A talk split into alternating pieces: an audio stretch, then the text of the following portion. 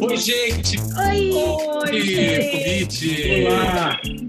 Tudo bem? Que, Que encontro maravilhoso, hein? Muita boniteza, Bacana. gente. Que oportunidade boa! O tempo que a gente já queria conversar com vocês, né, Crica? Opa, já há bastante tempo, bastante tempo. É, agora estamos aqui. Vamos. Pô, muito bom, porque a gente vai. Sabe que o, podcast Plugada já vai fazer um ano mês que vem, meninos? É mesmo? Gente, É, Verdade. Passou a gente rápido. começou, lançamos o primeiro episódio em novembro do ano passado. Vamos fazer até uma festinha virtual, se vocês quiserem participar. Eu quero. Tá? Né? O Sarau, Beto vai cantar base. o Olivia Newton-John. Boa. Está na dúvida.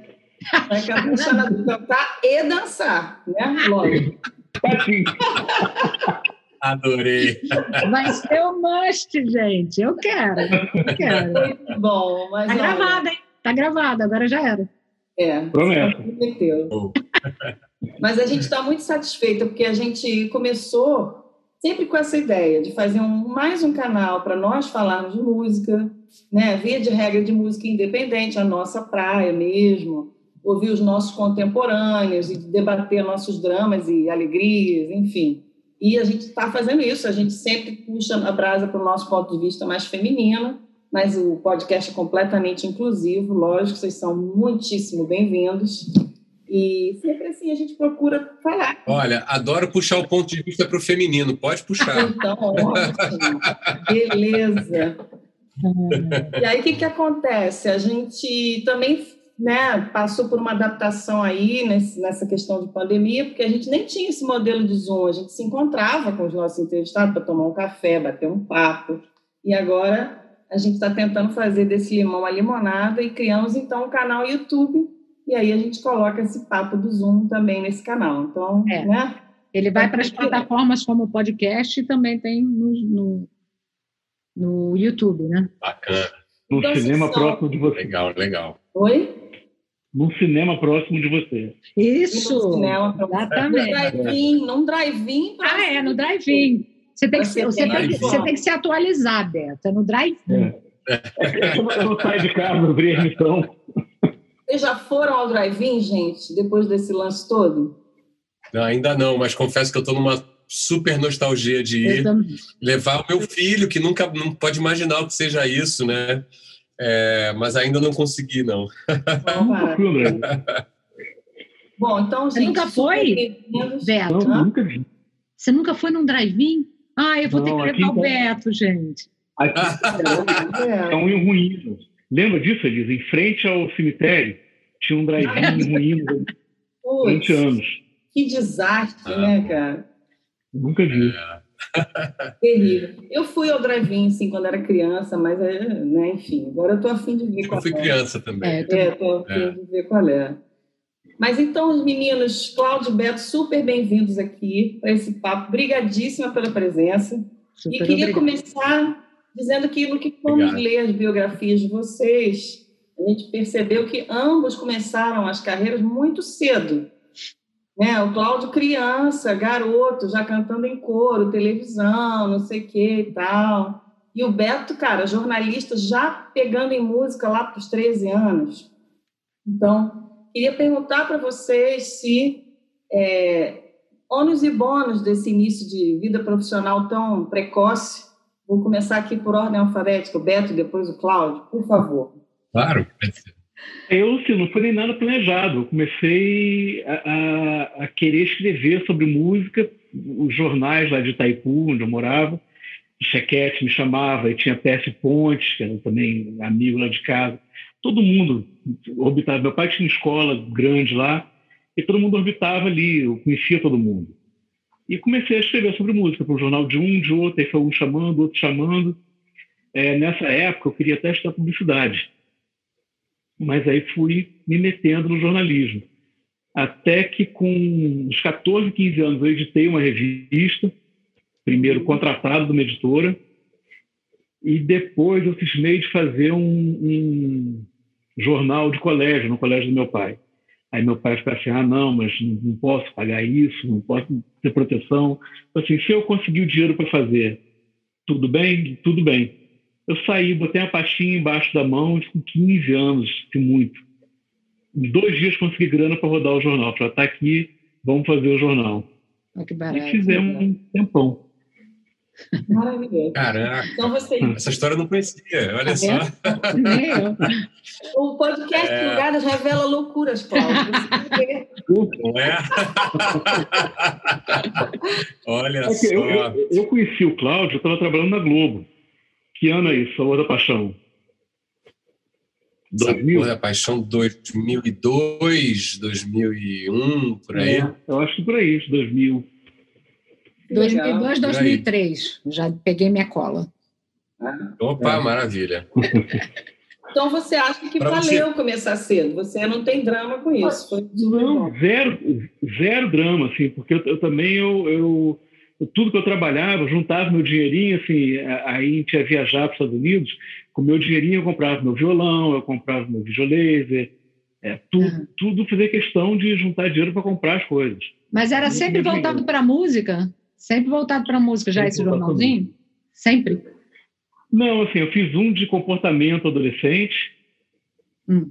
que aí tinha esporte, tinha música também, e o, o outro jornal de escola também, mais coisa para adolescente. Tá. Mas quando eu sozinho, sempre música. É, foi com, você com 18 anos que você fez o de Ziriguidum, né? Digdum estava no prim- primeiro período da faculdade, eu conheci a Flávia Souza Lima Isso. e falei, ah, a gente tinha vontade de ter uma revista só de música. Ela, vamos fazer? Eu falei, vamos. E fizemos. Ela já era formada, eu estava no primeiro período.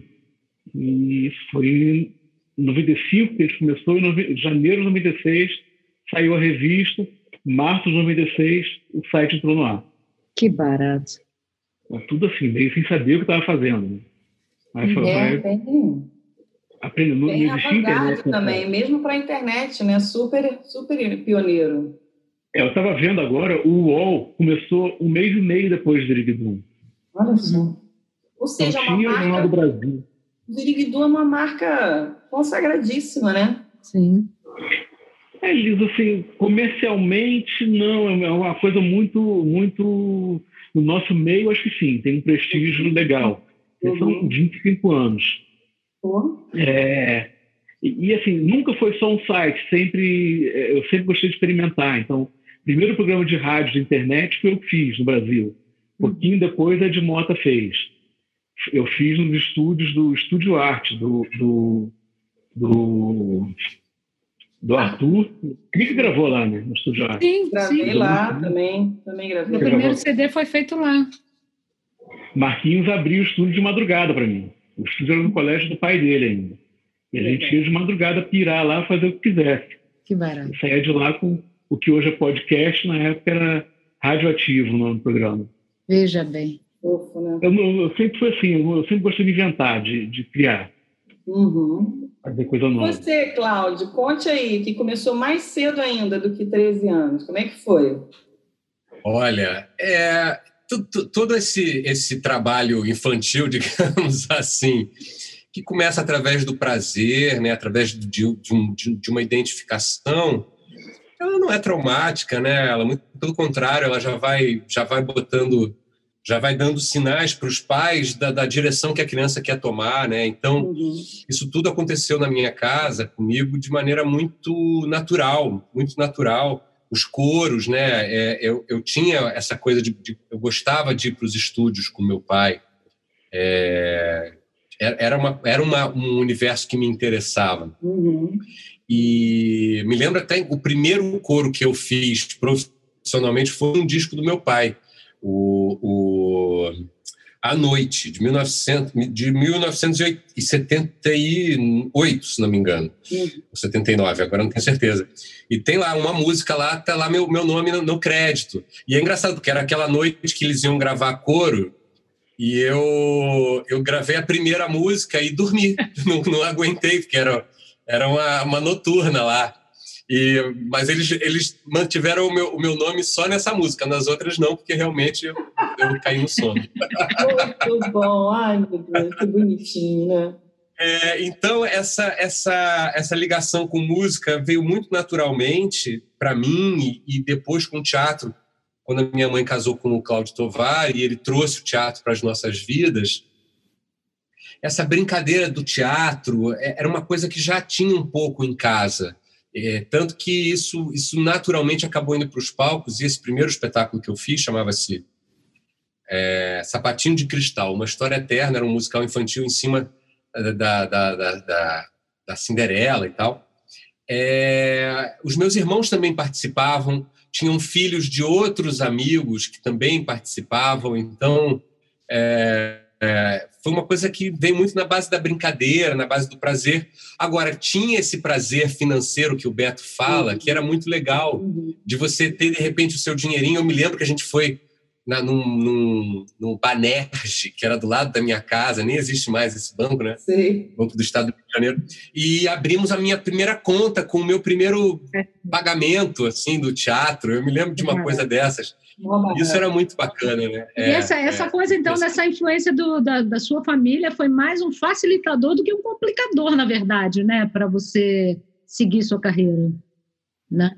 para mim, para mim sempre eu sempre achei que foi um facilitador. Uhum. É claro que em algum momento assim da minha carreira comecei a, a me confrontar com essa questão, né? É, como é que é essa pressão, né, de ser filho de quem você é e tal? Olha, isso nunca foi uma pressão para mim. Uhum. Eu tive que lidar com uma coisa que é um pouquinho chata, que é a coisa da comparação, Sim. principalmente com meu pai, Sim. né? Uhum. Se eu fosse mulher, talvez eu passasse com essa, essa comparação com a minha mãe. É, e, mas isso nunca foi uma coisa grave para mim. Eu sempre vi o fato de ser filho de quem eu sou e de seguir a carreira de, dos meus pais como um privilégio. Sim. Eu poder dividir com eles, de eu poder fazer, ter uma troca com eles, de aprender com eles de uma maneira muito mais direta. Né? Quem é que não gostaria de ter Pô, uma consultoria do Ivan é? Lins, né, da Lucia Lins no seu trabalho? Fala sério. Realmente. Não, a gente pergunta assim, porque a gente conversou há pouco tempo com o João Cavalcante, né, Cri? Sim. E ele já conta uma história bem diferente. Ele diz que Olha. ele fez de tudo para fugir disso. E estudou, acho que jornalismo, se eu não me engano, e queria sair fora, uhum. não ia fazer, até que a música realmente consumiu o cara e não teve saída. Mas que ele, não, ele, não, isso eu não vou fazer, entende? Então a gente achou e cada caso é um caso mesmo, né? Então, é, a experiência cada caso é um particular, caso. né? Com certeza. É, sem dúvida nenhuma. É. é Isso para mim realmente nunca foi. Eu nunca neguei, é, mas também nunca tentei usufruir disso. Uhum. É, se eu usufruir disso foi de uma maneira muito natural, uhum. porque eu sou filho de quem eu sou e isso, é, isso é, uma, é uma realidade. É, exatamente. É, mas eu sempre busquei, e aí eu me identifico com o João parcialmente nessa questão, é, sempre busquei o meu trabalho, sempre busquei a, a, minha identidade, né? por mais que a minha identidade se confunda com a dos meus pais naturalmente, uhum. pela influência que eles exerceram é, esteticamente artisticamente da minha carreira, exatamente. Uhum. Mas eu acho que também, assim, você acabou expandindo a sua carreira, né? Porque você já fez direção, você compõe, você faz trilha, né? Você, eh, você dirigiu, por exemplo, o show da, da Folia de Três, que a gente acabou de entrevistar, vai ser o próximo episódio, episódio que vai entrar no ar. Exatamente. Então, Sim. eu acho que é legal você conseguir um mix dessas influências e com a tua própria pegada, né? Não sei até se uma dessas... É, dessas é eu... Ah, fala. Ah, não, sem querer te cortar, é, eu tive experiências diferentes uhum. das experiências do meu pai é. e da minha mãe, né? E em, em, algum momento, naturalmente também, isso também não foi da noite para o dia, é, eu comecei a achar o meu lugar, né, o meu espaço uhum. e aonde que eu me diferencio deles mesmo, uhum. né? É, e tanto que é, existe aí nos planos, nos meus planos próximos, assim, é, eu desenvolvi um trabalho de palco com meu pai que travou aqui para mim. Voltei, voltou, voltei para vocês, está tudo certo? Sim. Tá. Para mim foi e voltou. É. É, eu estou desenvolvendo de palco com o meu pai. É, e é inevitável eu levar uma experiência que eu tenho que ele não tem. mas é muito legal o quão ele está aberto a, a, aprender comigo também nesse momento. É, isso é isso é muito legal. É, isso é muito bacana. Realmente. É. é interessante, sim, porque hoje mesmo eu estava conversando aqui com amigos músicos e e esse pessoal do teatro, a gente, por exemplo, conversou com o Alfredo, né, Crica? E o Alfredo tem essa coisa do teatro, o Alfredo Del Penho, né?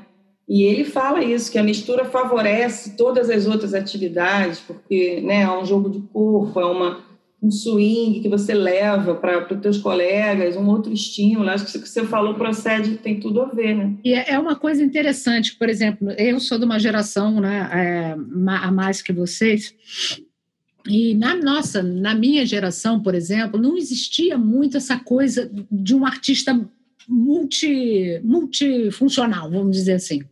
Uhum. Ou bem você era cantora, ou bem você era atriz, ou bem você dirigia. Era uma coisa meio. Era engraçado uma pessoa que fizesse, que fosse cantora e que fosse atriz também.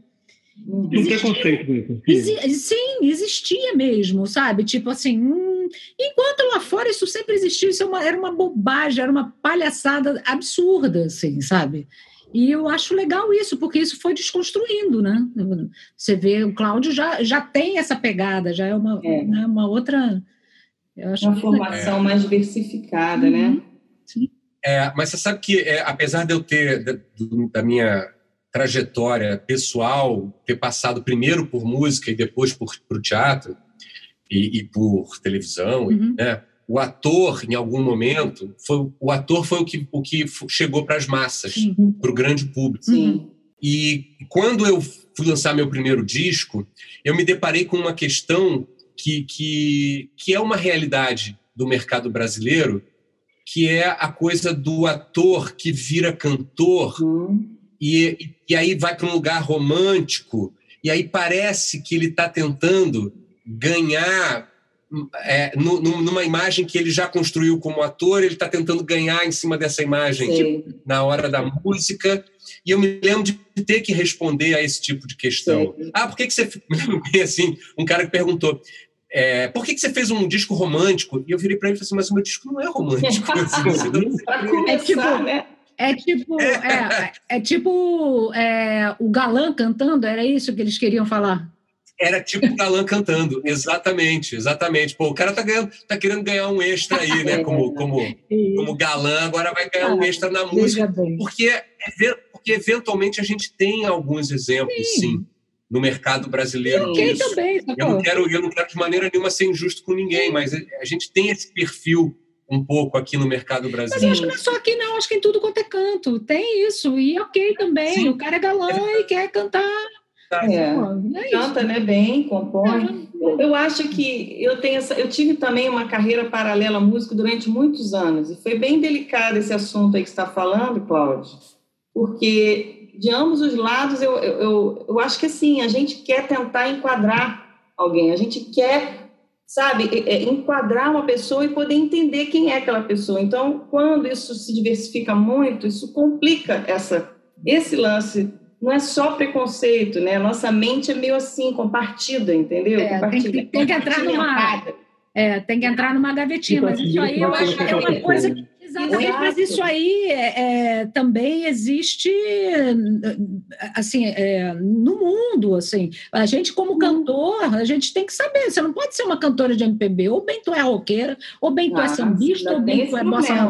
Ou seja, porque as pessoas não, você não pode ser uma coisa ampla. É. Tem que ser uma coisa direcionada. Eu sou pagodeira, eu sou sambeira, sambeira, porque é. eu sou é. sambeira, eu sou sambista com roqueira. É... é. então, assim, é, você tem que. As pessoas perguntam, mas o que, que você canta? Eu falo, canto de tudo. Não, mas você não pode. Você não pode. Como não posso? Posso. Me deixa.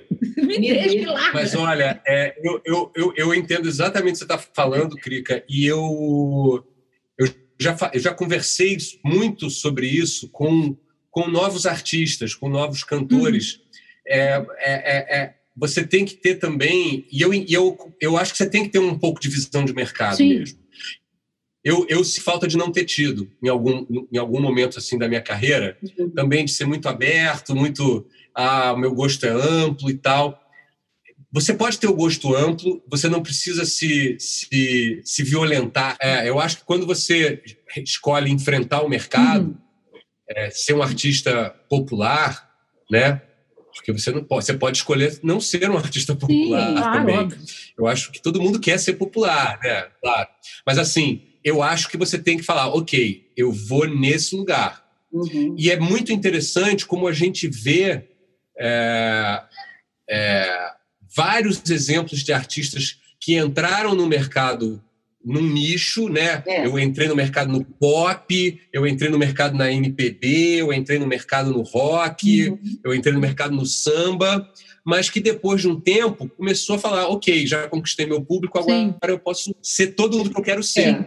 E, e, a gente cita um exemplo aqui lindo, maravilhoso, que tem uma trajetória incrível, que é a, a, a, a Zélia, Sim, por exemplo. pensando justo nela. Uhum. É, a Zélia nunca, nunca não gostou de samba, é. né? nunca não gostou de Milton Nascimento, que ela fez um disco de arrepiar Jaquim cantando Sim. Milton Nascimento.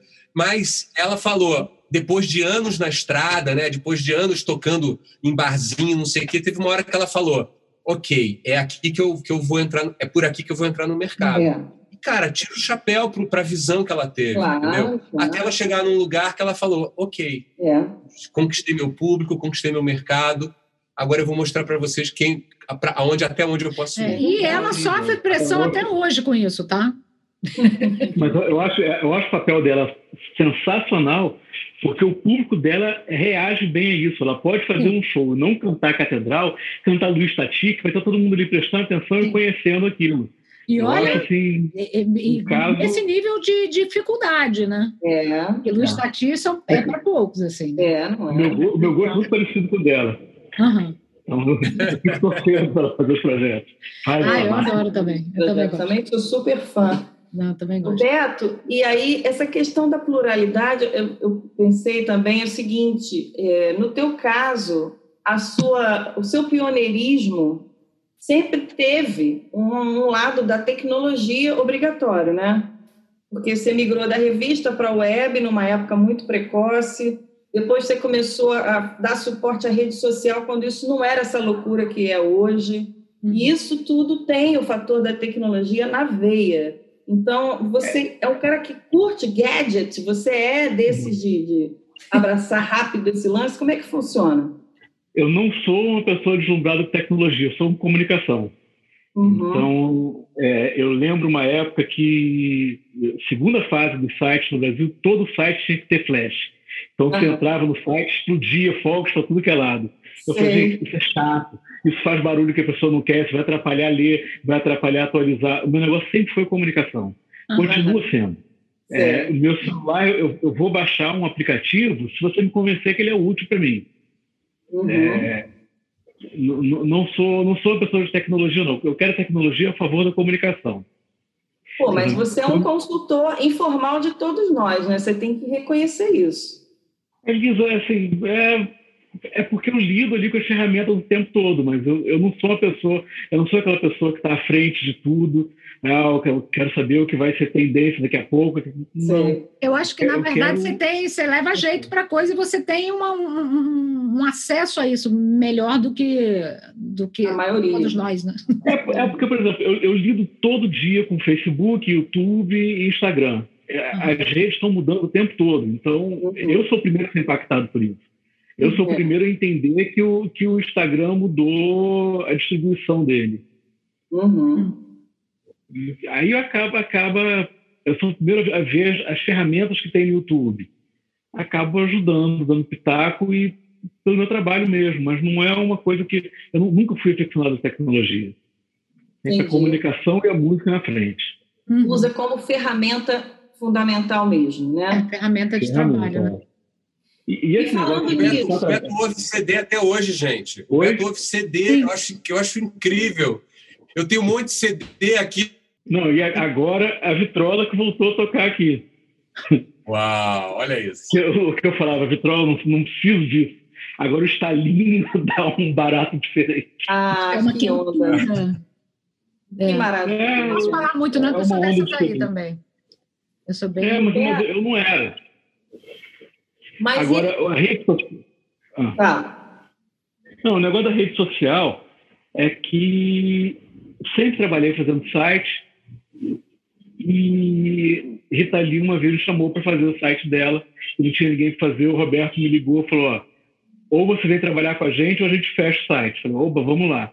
Desculpa aí, qualquer coisa, né? Foi mal aí, né? Aí, primeiro papo com a Rita, ela falou assim: meus filhos têm Orkut, meus filhos têm MySpace, meus filhos têm, não lembro o que era na época. Eu não tenho nada disso, quero ter, vamos fazer. Não existia um artista do tamanho da Rita Lee ter um Orkut. Hum. Não se divulgava música pelo Orkut, fazia relação. Eu tinha seus amigos ali. E eu, ela foi pioneira. É Ellie Marina, aquele, o Wallace também, que fazia gente da Marina, também da mesma época. Hum. E disso aí é. veio um, um, um. As coisas vêm acontecendo até hoje, desde 2008, eu acho. Bem, Lá foi um dos que eu trabalhei também. Alguns artistas, é, a gente falou muito isso no Rio Music Market um ano aí, né? Alguns artistas têm mais propensão e mais disponibilidade para esse universo é, rede também, mais paciência, ou até curtem.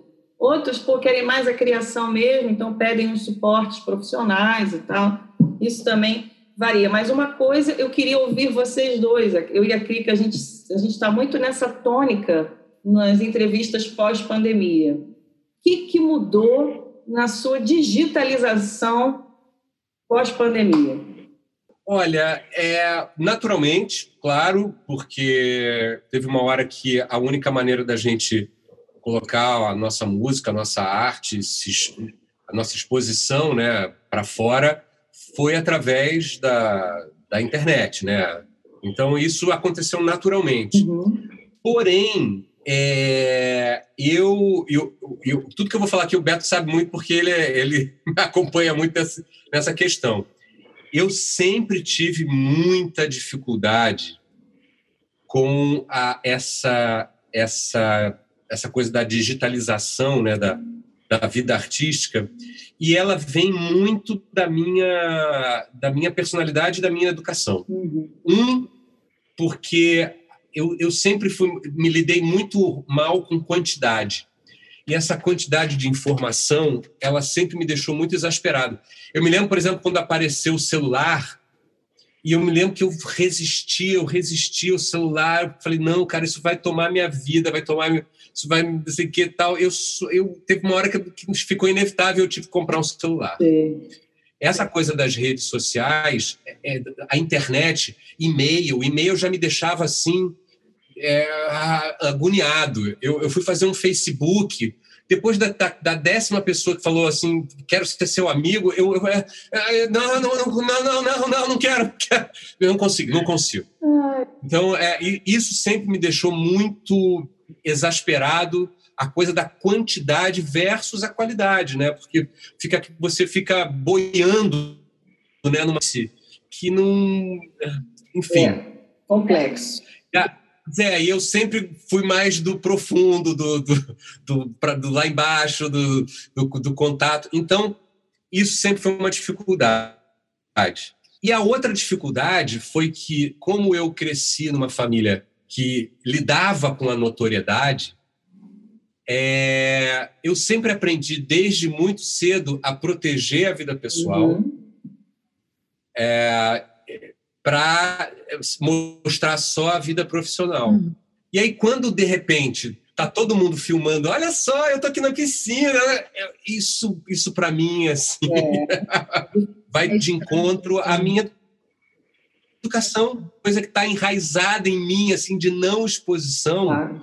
E, e, eu sempre tive essa dificuldade. Eu uma vez dei uma entrevista que, que, que muita gente disse que quase acabou com a minha carreira, porque falei assim: o ideal para um ator seria não dar entrevista, porque qualquer informação pessoal que você dê, você está você tá prejudicando uma personagem. Você pode estar, tá, você pode estar, tá, enfim, num mundo ideal. Eu falei isso sim de uma maneira muito é.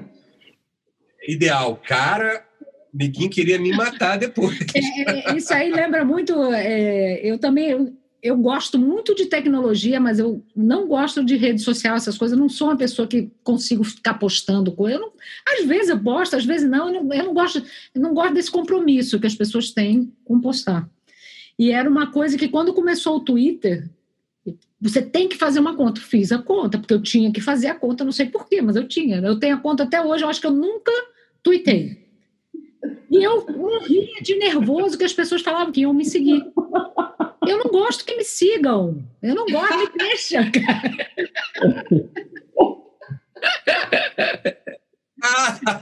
Cara, de nervoso, as pessoas querendo saber de mim da minha vida. Eu não gosto, cara, eu não gosto.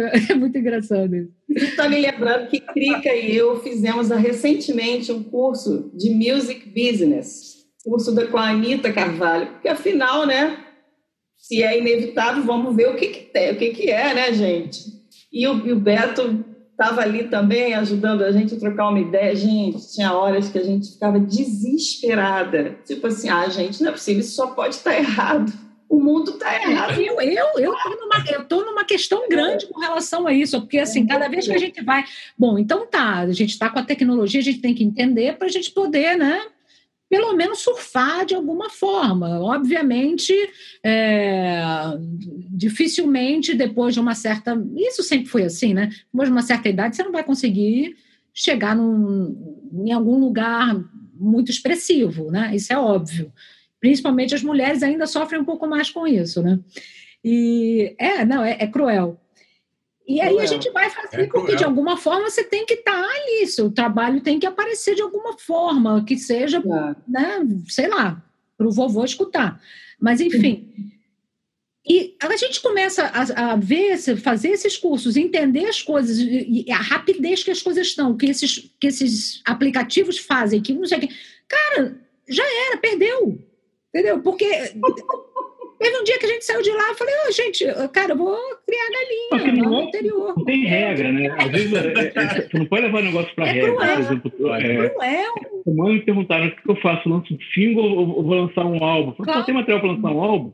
Lança um álbum. O público que consome esse tipo de música ainda, ainda quer curtir um álbum, quer curtir o conceito do negócio. É diferente da garotada que vai ouvir um single hoje, amanhã não sabe mais quem era, porque Sim. tem um monte de genérico e semana seguinte já está ouvindo outra música nem lembro daquela. É... é ah. E é muito é. louco. Outro dia eu botei aqui no, no Spotify um, um artista que eu curto e tal, que ele estava lançando um trabalho novo, eu botei o CD, o CD, ó, o trabalho dele lá tocando, e foi tocando, e eu estava aqui fazendo outras coisas e ouvindo, e aí foi para aquela coisa que, quando acaba, eles continuam tocando coisas parecidas. Primeiro entrou um cara do nada falando umas palavras que eu falei, gente, na minha época eu não podia falar isso, não. Até uma coisa errada. Continuei ouvindo. Cara, daqui a pouco começou uma música que era um violão, que eu te juro por Deus, eu jamais gravaria uma coisa daquela. Eu acho um absurdo. E assim, a menina era, um, era uma coisa ao vivo, era uma menina que eu não me lembro nem o nome, que eu adoraria lembrar e ela começou com violão, mas era tão mal tocado, tão mal tocado, tão mal tocado. E era uma coisa assim. Aí, de repente, ela começou uma música que não tinha nada a ver com aquele violão mal tocado, ou seja, completamente desprezável, desprezível, desculpa, desprezível aquele, aquele, aquele violão. Mas está lá, está na rede, as pessoas colocam, elas não estão nem aí para a qualidade do que se trata, do que perdeu. Né? É. Aí tem essa coisa, ah, você tem que pensar na sua é. música, não pode ter mais três minutos. Um minuto e meio a pessoa já pulou para outra faixa. Falei, pô, então. É, eu não. Eu, eu, vou querer, pessoa. eu vou querer ouvir o álbum inteiro. Mas a, as pessoas querem que você caia nesse conceito. Então tá, é. vou fazer uma música de uma e meia. Uma pressão. É. Se, você pensar no mercado, da garotada, do... é isso, mas não, não, é, não é o único mercado. Os jovens dessa forma, socorro. É, mas aí... Eu me lembro que teve uma discussão. É, teve uma discussão recente, não sei se vocês vão lembrar, que era, um, era uma música assim, bem nesse desse estilo assim, pop, funk, uhum. não sei o quê, que a melodia, o cara cantava uma melodia que batia com a ah, harmonia, ah, mas assim, de uma maneira absurda. E aí, de repente, eu vi um monte de gente discutindo aquilo, a modernidade daquilo. Eu falei assim, gente, não. não o cara a gente está falando de uma pessoa que não entende nada de música, é só é. isso. É. O cara faz não entende tecnicamente, não entende não, não tem certo e errado, não estou entrando nesse mérito, mas assim, é uma pessoa que não entende nada tecnicamente de música, não sabe o que é acorde, é. não sabe o que é maior, o que é menor, foi lá, cantou e pronto. Exatamente, simplesmente. Então tá. Não, eu estou rindo porque eu tava. Sabe o que, que eu lembrei hoje? Só para vocês verem como é que esse assunto me dá nó.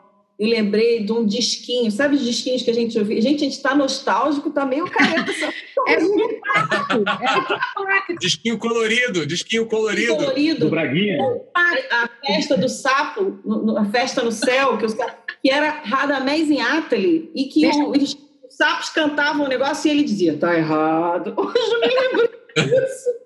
Porque eu não sei se vocês lembram uma voz grave, assim, imaginei no estúdio aquela orquestra, ninguém podia errar né? Não tinha remendo.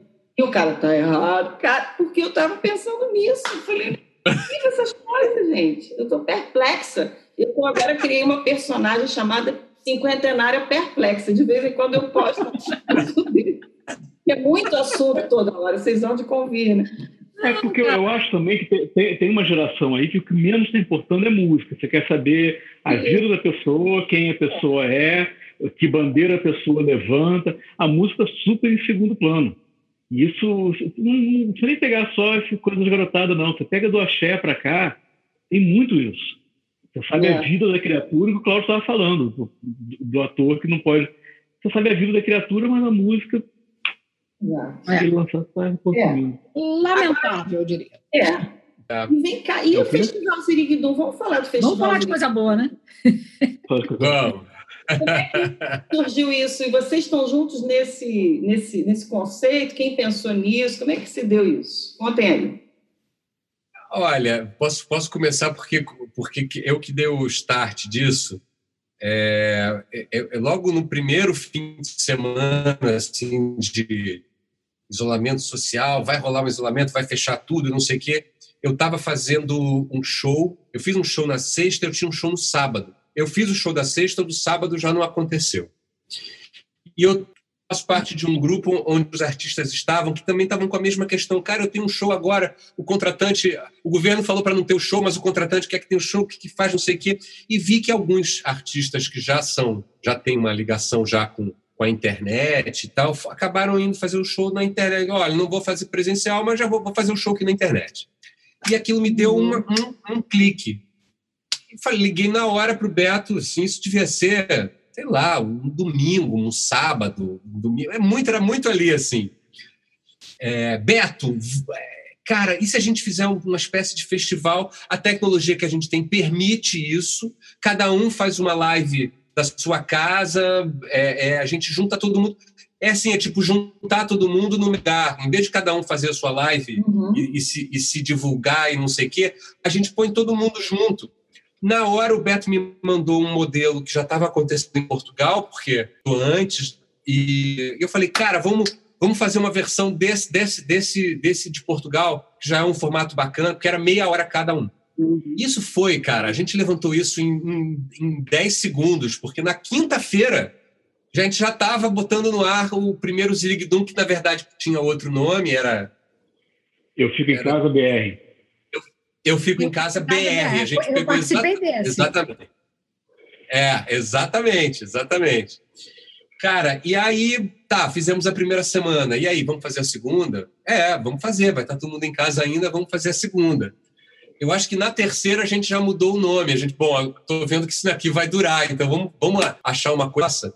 E aí, obviamente, que o nome Zirigdum veio muito naturalmente, porque uh, um que a, a o Zirigdum dá uma chancela para o festival, uhum. é a base. A gente já usava o Zirigdum como base é, de informação, né? a partir do Zirigdum é que as informações estavam sendo é, lançadas, e aí o nome Zirigdum em casa veio muito naturalmente tal, e eu achei, fiquei também muito feliz. Ah, fora que é um nome muito legal, né? né? nome pró total, belo. É. Bom, o Cláudio está contando essa história, eu vou contar o meu lado agora. Porque ele estava trabalhando ainda, ele estava gravando alguma coisa no estúdio. Aí ele ligou para mim, ó, vamos fazer isso, vamos fazer isso, vamos fazer isso. Eu vou entrar em estúdio agora. A gente vai conseguir falar daqui a três ou quatro horas. Falei, tudo bem. Nessas três ou quatro horas tocava meu telefone. A primeira é Marcos Vale, para saber da live dele. Falei assim, agora como começou todo mundo a me ligar, daqui a pouco é Estadão me ligando para me entrevistar, para eu falar sobre festival que praticamente não existia. É, é, e um negócio que era para ter quatro, cinco artistas por dia, durante três dias, o primeiro foram cinco dias com mais de dez artistas por dia. É. E bem no início, né? que tá, estava todo mundo assim apavorado, ninguém sabia o que, que ia ser da gente, como é que vai ser a nossa vida, o que, que é, a gente não pode sair hoje, mas semana que vem a gente sai. Uhum. E, assim, acabava o dia daqueles 10 shows, a gente se falava, eu estou morto, mas eu estou emocionadíssimo. E, e, porque foi um, um, uma energia, um negócio tão forte, mas tão forte, tanto para os artistas quanto para o público. Verdade. É, e foi, foi, uma coisa linda, foi uma história muito bonita. E está aí há sete meses, né? Sete meses? Mudando o formato, porque começou a ter um. É, é, muita. Pô, tinha que você ligava o, o, o, Instagram, tinham 20 lives. É verdade. Pô, legal. O que a gente fazia era dar uma organizada naquilo. A gente tem ah. um cronograma aqui, vai acabar, uma vai entrar outra. É. é. é, mas eu acho particularmente que essa chancela faz uma diferença grande na experiência do usuário, entendeu? Tem uma curadoria, tem uma reunião de ah, afinidades, sim. né? Não, eu e, acho e tem a, a, cara do Big Doom, que sempre foi é, ter o Marcos Vale, mas também tem aquela menina que está começando agora. A gente, a, gente, uhum. a gente, botou uma meninada ali também, legal, né? que já passou ali pelo Ziriguidum. É. E tem uma coisa que é a cara de Ziriguidum, desde o primeiro número, é, quem escreveu o, o, primeiro release da gente foi o Marcos Leite, é, maestro da Garganta Profunda, uhum. e ele, ele falou isso, que ele, quando ele pegou, ele, ele percebeu que ali é, os espaços são tratados de maneira diferente, são, são da, da imprensa tradicional. É uma coisa que eu e Flávio fizemos porque a gente é assim, mas não foi uma coisa pensada. Ele que deu esse toque na gente, e é uma coisa que a gente traz até hoje.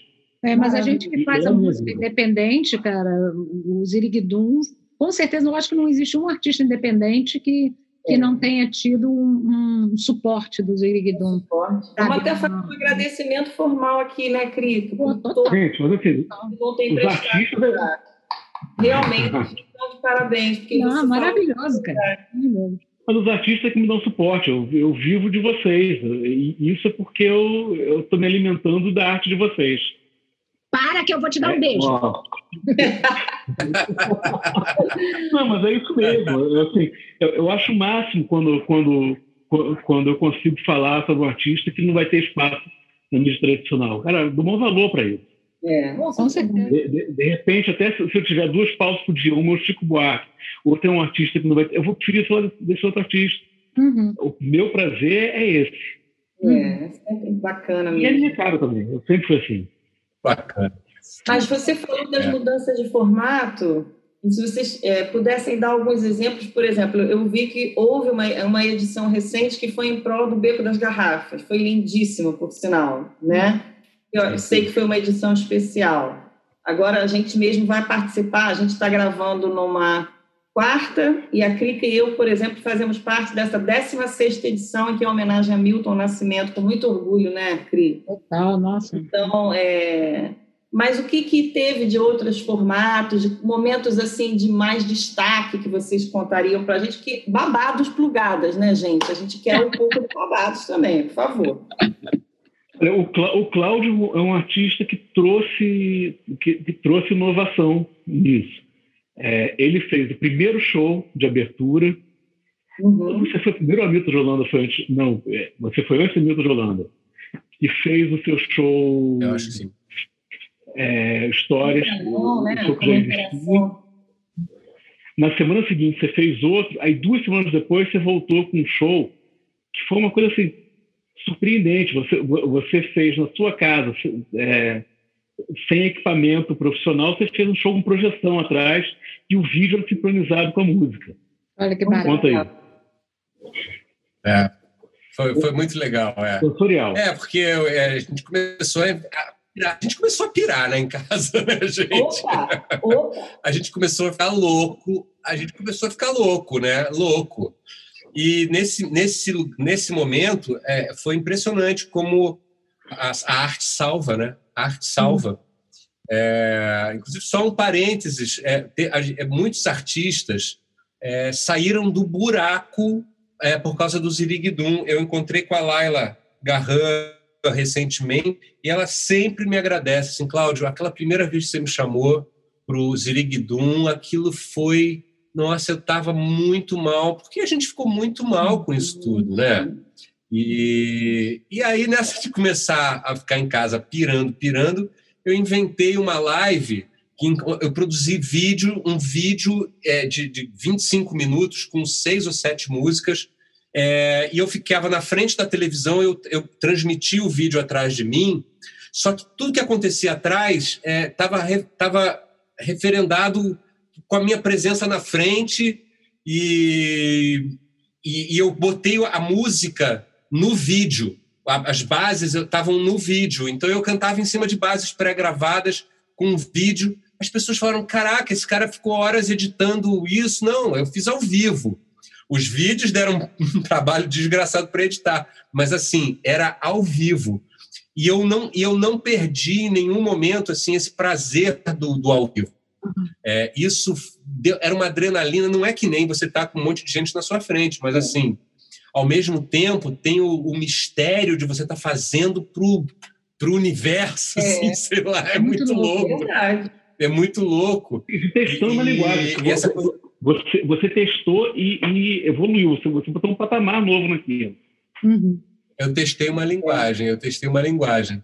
Mas depois de um tempo, assim, a gente já chegou num lugar, a gente foi também experimentando outros formatos para o Ziriguidum, e eu acho que a gente agora encontrou um formato muito bacana, inclusive na parte de, de do retorno das doações, elas a gente conseguiu potencializar isso uhum. de uma maneira que a gente pudesse dar um dinheirinho aí para os artistas, ou, ou então realmente fazer um, um bolo bonito para uma, uma causa bacana, justa. Uhum. É, Agora, é engraçado, porque eu, eu, eu, eu, perdi um pouco essa vontade da inovação em casa. Eu, eu já estou querendo muito voltar para o palco, né? voltar para o público, sabe? Tem uma hora que eu falei, ok, não quero mais inovar, eu quero, eu quero meu tradicionalzinho, o palco tradicional. É.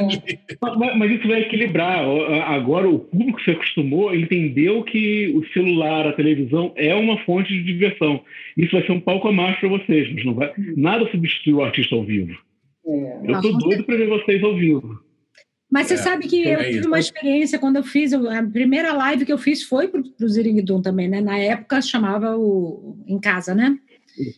E, primeiro, para mim, era tudo muito diferente. Primeiro, cantar me olhando, né?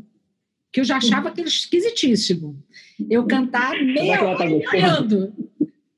Eu falava, gente, que isso? Ficar me olhando desse jeito. Era muito, foi muito incrível. A primeira foi muito legal e dava um nervoso, parecia uma, uma estreia mesmo. Era uma coisa Sabe? Dá um nervoso, ah, exatamente. Adrenalinazinha gostosa. Sim, sim, bem maneira e tal. Aí, na época, eu ainda estava no meu estúdiozinho e tal. Ainda, a gente ainda estava começando essa história aí. Ainda, ainda dava para dar uma saída, ir para o estúdio, voltar. Depois fechei o estúdio, vim para casa. E aí eu fiz a segunda live. Também só com. É, mas aí já acho que já não era o Ziriguidum, né, Beto? Aquela lá que eu fiz foi. Não, foi o bate-papo nosso da Rita Lee. Isso. E aí foi muito louco, porque aí já começou a me bater aquela coisa, pô, eu. Porque o, o maneiro é você fazer aquele show e depois você tem aquele pós-show que você tá com, os, com, com o seu público, você tá com, com os músicos, com os outros artistas e você fala. Cara, eu acabei a live e estava sozinho em casa. Eu falei, e aí? Não foi maneiro. Então parei de fazer live. Ok, ok.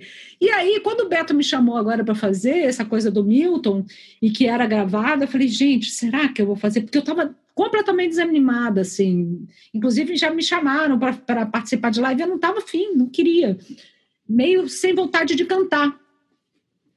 E, de repente, cara, me, me acendeu uma coisa, assim, sabe, de, de de novo, de ter esse tesão de cantar, de fazer, de gravar ali caseiramente, fazer uma edição de vídeo e tal, mas a, é, uma música foi a Vera, a outra eu fiz um arranjo com base. Essa, essa, essa produção foi muito importante, então, assim, de, de recuperar um pouco esse, esse tesão de, de fazer música, né?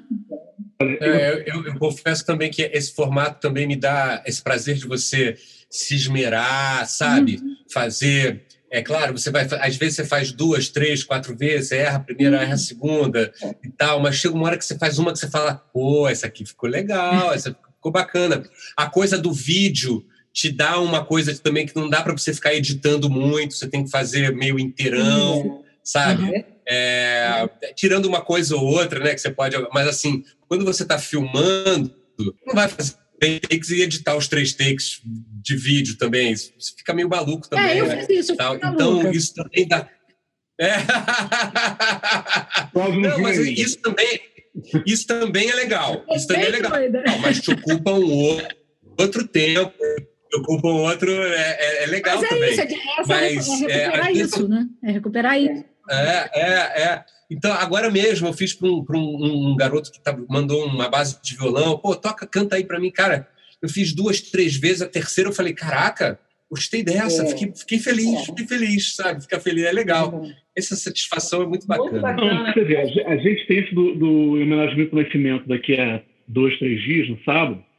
A gente tá, eu fechei hoje a montagem do programa, está com duas horas e oito minutos. Olha. Eu falava, olha, cansativo. Não é cansativo. É Sim. variado. Tem é. gente incrível, tem formatos incríveis, tem é. violões incríveis, tem guitarras incríveis. É, é, é você tem ali um álbum duplo pronto. É, é claro que não, não, tem, não tem é, a qualidade do estúdio, tem um cachorro que late ali, hum. tem uma voz que está com muito efeito a colar, mas o, o material humano, o material artístico, você tem ali um disco. É, eu estou doida para ver, estou curiosíssima. Também, estou curiosíssima. Amarradona. Eu, eu, eu fico editando, editando, emocionado. Aí na hora de ver, todo mundo fica de novo. Imagina. Ontem eu estava dormindo, uma hora da manhã eu vi que tinha entrado vídeo. Eu, cara, cinco horas hoje eu já estava no computador para ver o que que era e, e botar. Isso explica muita coisa, Beto Feitosa, sabe? Esse capricho, essa paixão. Me diz uma coisa, é, a gente trabalha, todo mundo aqui, que vocês são artistas, eu trabalho com divulgação de música, mas a gente trabalha com amor, a gente trabalha, a, a matéria-prima é emoção. Se a gente não está emocionado, não está com, com coração no negócio, não acredita, não dá certo, vira burocrático. É verdade. A gente vê 200, 200 exemplos aí. Eu mesmo, quantas vezes eu larguei trabalho porque estava achando que era burocrático, aquilo me dá uma tristeza, me dá uma tristeza. Não, não tem. É verdade. Não é dinheiro que paga a gente. Ó, por falar então na emoção, podemos fazer aquele pedido, Crica? Ai, vamos? Você vamos? canta uma música pra gente, Cláudio? Opa! Peraí, deixa eu ligar aqui meu som aqui. Bom que eu já estava por acaso, eu já estava aqui, né? senão. eu não sei se como é que vai soar aí, depois vocês me dizem. Eu vou deixar aqui o mais. Beto, prepara a Xanadu, tá? Ah, é. Estão ouvindo meu piano? Tá. é legal te botar no microfone? Oi? Para a gente botar nosso microfone, deixa só o dedo. Ah, é melhor botar assim. Uhum. Mas vocês estão, estão ouvindo o piano aí? Beleza. Por acaso estava tocando essa daqui, ó. Chama-se é... Impaciência. É uma música que a, a Luciana Mel gravou.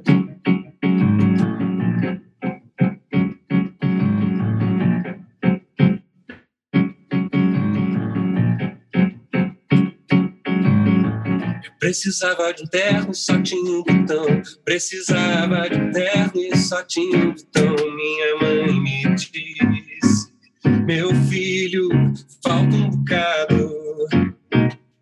Quem sente e espera nunca alcança. Todo mundo tem seu primeiro passo. Precisava de um terno, só tinha um botão. Precisava de um terno, só tinha um botão. Minha mãe me disse: Meu filho, tome cuidado.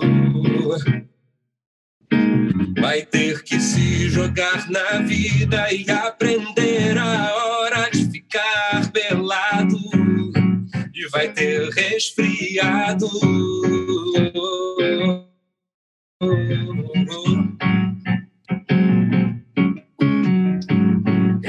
Precisava de amor, só tinha um coração.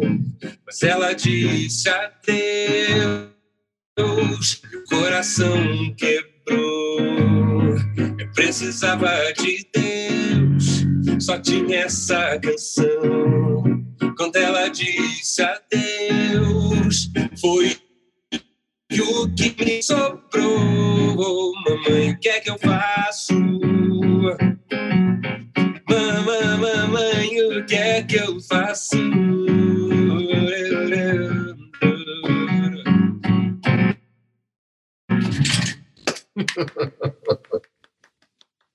Muito bom. Muito Valeu, bom. travou no meio, não. Deu né? umas travadinhas. Deu umas travadinhas. Você falou da Luciana Mello, tem outra cantora que eu adoro que gravou essa música também. É uma tal de Lucinha Lins também, né? Eu gosto muito dessa moça. Também gosto. Uma das cantoras da minha infância. Muito legal. Pô, música É. muito bonita, muito legal, Cláudio. Letra, e- letra e música suas. Letra e música. Muito legal. Maneiríssima canção. Arrasou. Arrasou. O, o Cláudio tem, um, tem uma obra grande, né? Sabe quantas músicas? Olha, sabe que outro dia eu, eu liguei para para perguntar quantas músicas eu tinha editadas, nem todas gravadas. Algum, até porque tem músicas que são de teatro, isso, tal. Cara, eu já tinha é, 80 músicas editadas. Gente. É, bom, sim, se você for comparar com, com os grandes, é, né, não é, deve ter umas 70, sei lá. Não, mas, pô, é, Mas. É, é, não, eu, achei, eu fiquei impressionado. Falei, caraca, tem música pra caramba. Pô, é. E não, e não é música. E hoje em dia também é- tem uma demanda muito menor, né? O meu pai, eu me lembro dele falar isso. Meu filho, na minha época, eu compunha para mim, que já era, que era um artista cantor, mas eu compunha para muitas outras pessoas. Tinha uma demanda de composição, então eu compunha, eu compunha quase todo dia, porque tinha uma demanda. Toda semana eu fazia uma música nova e mandava para alguém Uhum. tinham pedidos e tal, né? Hoje em dia esse mercado ele encolheu, principalmente dentro de, de- dessa, dessa, dessa linha de música que eu componho, que é uma linha mais de MPB tradicional, com alguma renovação, obviamente. Eu tive outras influências, né, diferentes das dessas gerações dos anos 70 e 80, mas a minha linha de, de composição é uma linha de MPB tradicional. Então, esse mercado ele encolheu muito, né? As cantoras os- e os cantores, os intérpretes, né? É, já não fazem tantos pedidos e tal. É Então, verdade. eu componho muito hoje em dia em função ou de alguma coisa que bate, de algum sentimento, ou eventualmente disso. Vou compor para teatro. Aí eu tenho aí um, Sim. umas 10, 15 músicas aí nesse repertório. Agora, adoro quando eventualmente alguém me pede assim, ah, faz uma música para mim. Ai, cara, eu faço. Eu vou lá e em uma semana eu vou lá e faço. Ai, que coisa maravilhosa, Bom. né? Faz uma música pra mim. gente- dessas funções, dessas Faz uma música para mim. Faz uma É. música pra mim. Faço. Tem três aqui. Três semanas de trabalho, Opa, maravilha. Três semanas felizes. É. né? Mas porque tem, tem um, tem um negócio, um negócio da música do teatro que às vezes as pessoas estão pensando sobre em discos, são dois discos. Mas, cara, o que você tem de música que você compôs para musical também Aham. é, é bastante coisa. É, é legal. Ne- Nesse show novo você Ah, mostra. tem coisas, tem coisas muito bonitas. É, tem coisas, tem coisas lindas, não tem é, é, é aqui, né? É, é do beijo no asfalto. É, é assim. Ele entra no meu quarto toda noite. No meu quarto ele entra em mim. Ele adentra o cenário com a corte de um marido de cinema pra mim e dispensa os comentários mais diários. Entra mudo, quase nunca sai calado. Porque eu ouço seus gemidos entre ouvidos. O amor é o sussurro dos delírios. Toda noite é assim, como um dia que nasceu pra mim, pra mim. Aí por aí. Que lindo, nossa! Lindo, lindo, lindo, lindo. É, eu, na hora de compor para musical, a minha maior referência é, é o Chico Buarque, cara. Porque o Chico, ele faz uma coisa... E, e, e se você for para os musicais americanos, os grandes compositores de musicais americanos também fazem isso. É claro, tem músicas no, no, no, no, no espectro do, do, do, musical, tem músicas que são mais didáticas, que são mais ligadas à história. Uhum.